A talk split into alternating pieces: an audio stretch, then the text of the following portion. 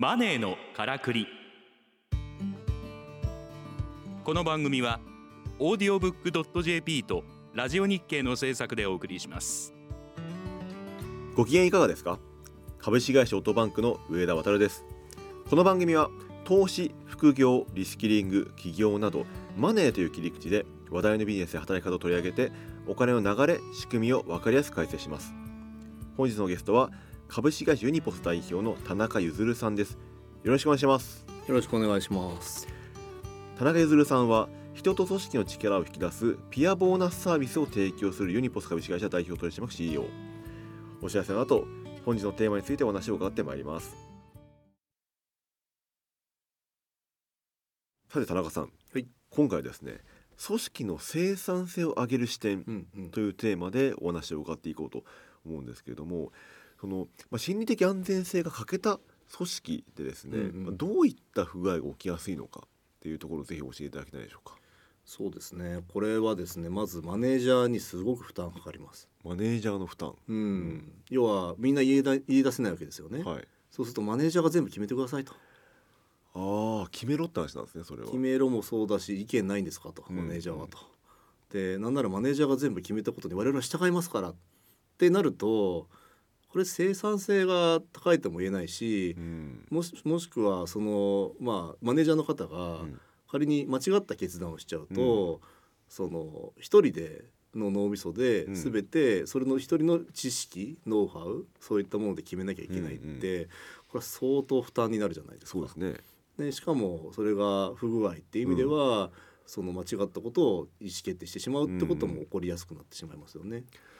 それマネージャーに従いますっていうのは、うん、あのなんかあの自分が言ったことで、うんうん、マネージャーから責められたりとか、うん、ミスしたらっていうのは怖くてそういうふうになっちゃうとこですか？そうですね。あのもうみんな普通に出世したいじゃないですか。はい、まあなんなら出世っていうとちょっとあの強かったら、うん、あの評価されたいですよね、うん、でも評価者が目の前にいるわけですよね、はい、評価者に対してこう立てつくとか、うん、そういったことってやっぱり怖いじゃないですか、はい、そうすると黙ってた方が得になっちゃうんですよね。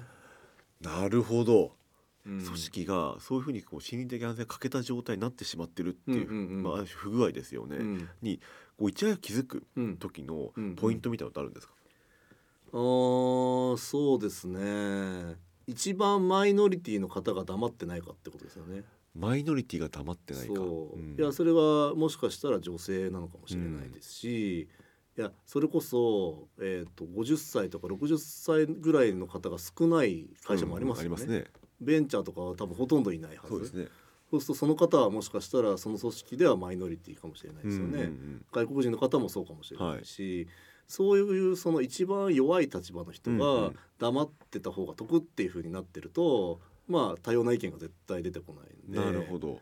強い人はですね、うん、まあ強いんで、うん、というのとあと周りに守られてるんで、うんうん、まあ、黙っててもまあ別に発言するんですよ。うん、ところが弱い人は弱い立場の人が「いや私は意見あります」って言って「いやお前違うだろ」って言われるとあこれで出世ポイントねもしくは評価ポイントマイナス1だなって自分で認識しちゃうんで、うん、弱い人、まあ、マイノリティの方たちがどういう行動をとってるのかっていうのを見るといいと思います。あなるほどですね。確かにマイノリティって黙りますもんね。普通に考えたら。そうですね、うん、で万が一ねそういう注目されちゃって、うん、なんかいじめられたりしたら悲惨ですもんね。そう、うん、であとまあねじゃあ「君」って言って当てて、うん、もう嫌そうな顔してたら、はい、まあ心理的安全性ないでしょ。う、うん、誰もシーンとしてて、当てられたくないなんて下向いちゃってて、みたいな。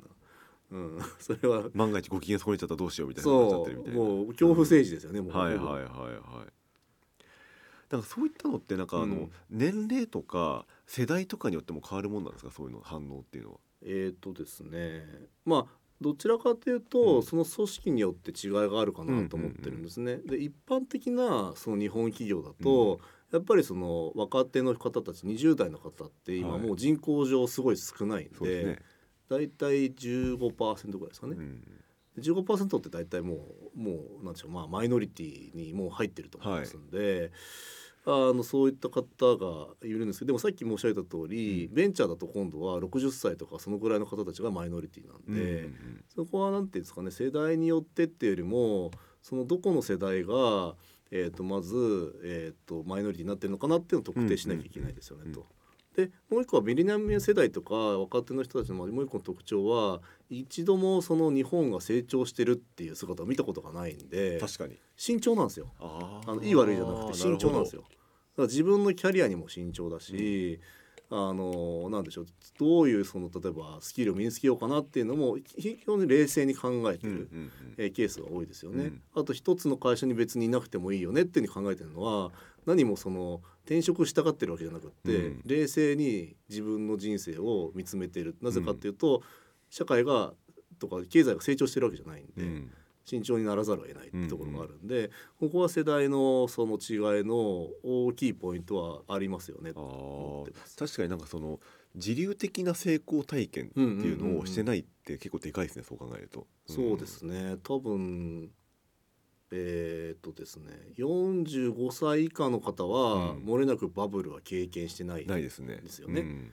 うん、そうなってくると、まあ、今の40代の前半から下は、まあ一度も多分成長したこと見たことないでしょうね。んんん。やっぱりそうすると、まあ、あの自分が成功するというか、うん。なんかあの失敗しないことをすごい重視しちゃったりとかってことですよね。で今の多分50代60代の、はい。いまあ、いわゆる社長さんうん。もしくは経営陣の方たちは、うんもうバリバリにやってたって、そうですよね。なんならって寝ませんみたいなはい。世界でしかも成長するっていうのを体験してるんで、うんうんうんここのギャップは結構大きいなって感じるのはありますかね。確かにね。なんか24時間働けますかみたいな CM があったじゃないですか、そうそうまさにまさに。うんなので世界中飛び回ってね。いや、うん。まあ、いわばかっこいいサラリーマンん。かっこいいビジネスマンが、うんうんまあ今マンって言っちゃいけないのかな。パーソンが多いっていう時代でしたよね、はい。きっと。うん。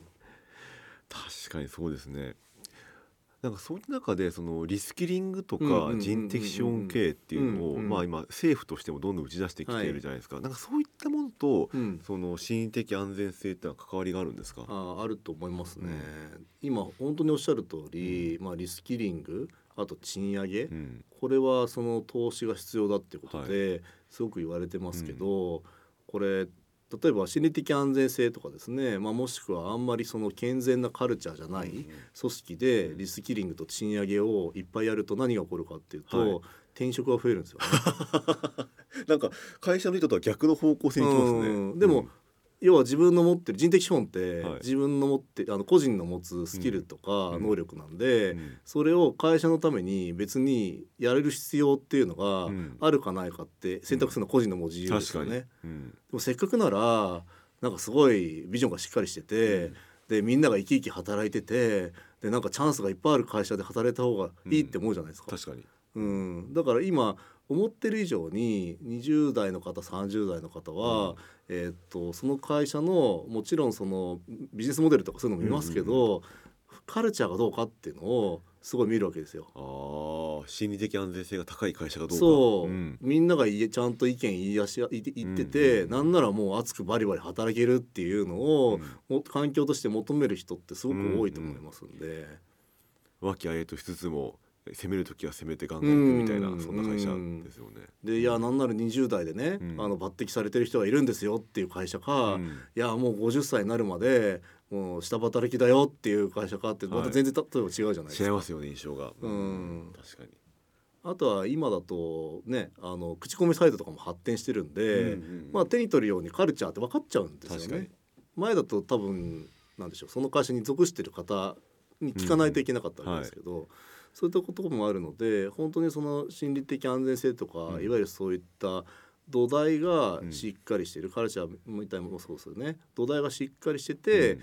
かつ、えー、とそのスキルとか、まあ、あうん。とまあ能力が高い社員が、まあ、いっぱいいるよリスキリングによってそれが生まれるっていうふうに両方やんないと多分片っぽの個人だけに投資しちゃうと、まあ心理的安全性は当然生まれないし、うんカルチャーも健全性も生まれないでしょっていうふうにはうん思いますよね。まあそういう意味だと,、えー、と既存の会社からするとそういったリスキリング人的資本経営を重視した結果、うんうんうん社員が抜けないようにしないといけない意味で心理的安全性を高めるように努力する必要があるっていうことですよね。はい、そうですね、だからこの間面白いなと思ったんですけど、例えば富士通さんからの例を言うと、うんあそこは今もうあの移動ってあるじゃないですか、はい。人事異動、うん。人事異動が手上げなんですよ。全部 100%100% 手上げ。手上げ、すごいっすね。これやりたいと。こういうスキルとかい挑戦してみたいっていう人が、あもちろん全員じゃないですよ。そのポストが例えば、えーとまあ、限られてるとはい。3人応募したら1人しかいけないと、うん。それはもちろんありますけどもう全部それなんですよね。へえ、そうすると今まではそろそろ君はうん。うーんそうだな。修行が必要だと。うんで、えっと、あそこに送り込むから頑張ってこいみたいな、うん。らある種乱暴にはい、全然手上げじゃないうん。移動っていうのがいっぱいあったんですけど、あまあ手を挙げられるっていうことは、自分の意見を表明できるっていうことああですか。そうですね。うん、でそのそれがですね確か国内8万人ぐらいいらっしゃるんですけど、もう3年で2万人ぐらいの方が手を挙げてるんですよ。あすごいっすねそれ。もうだから周り見渡すと、うん。まあ、全員じゃないですけど、かなりの人が手を挙げてるんで、なるほど。さっきの手を挙げる練習ですよ。はい。みんな手挙げてるから俺もやってみようっていう風にやっぱなるっていうのはこれ極めてその環境っていう意味ではなんか全然違いがあるんだろうなっていう風に思いますけどうね。ん。うんだからいわゆるジョブローテーションでは全然ないないですもんね。ジョブローテーションじゃないですね。ジョブローテーションもそのなんてあ私実はこれ向いてたんだはうん全然あると思うんであれなんですけど、ただやっぱり例えば今このかそのまあいわゆる業務私に向いてないなっていう風に思ってたら、うんうんうん何が起こるかっていうと多分やめるんですよ。そうですね。なんですけどみんなが手を挙げてると、あ私これ向いてないと思うんでって言って、うんうんうん手を挙げることができれば、うん別の業務にチャレンジするってことができるし、確かに。なんといいのがですね自分で手を挙げてるんで勉強するんですよ。ああそれはすごい確かにその通り。例えば今度今 IR やってると、はい。でもちょっと財務の方うんうん。もかじってみたいんだと、うん。そうすると財務やってみたいですって手を挙げたら、はい。財務の方も買いますよね多分ね買いますね。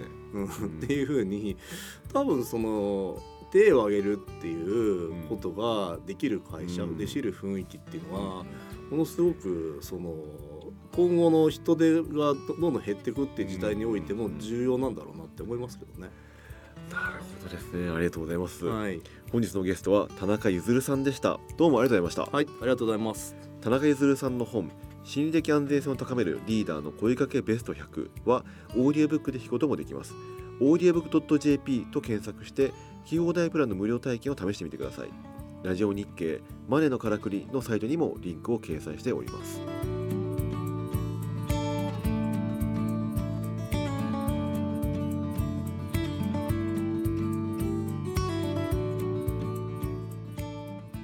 マネーのからくり。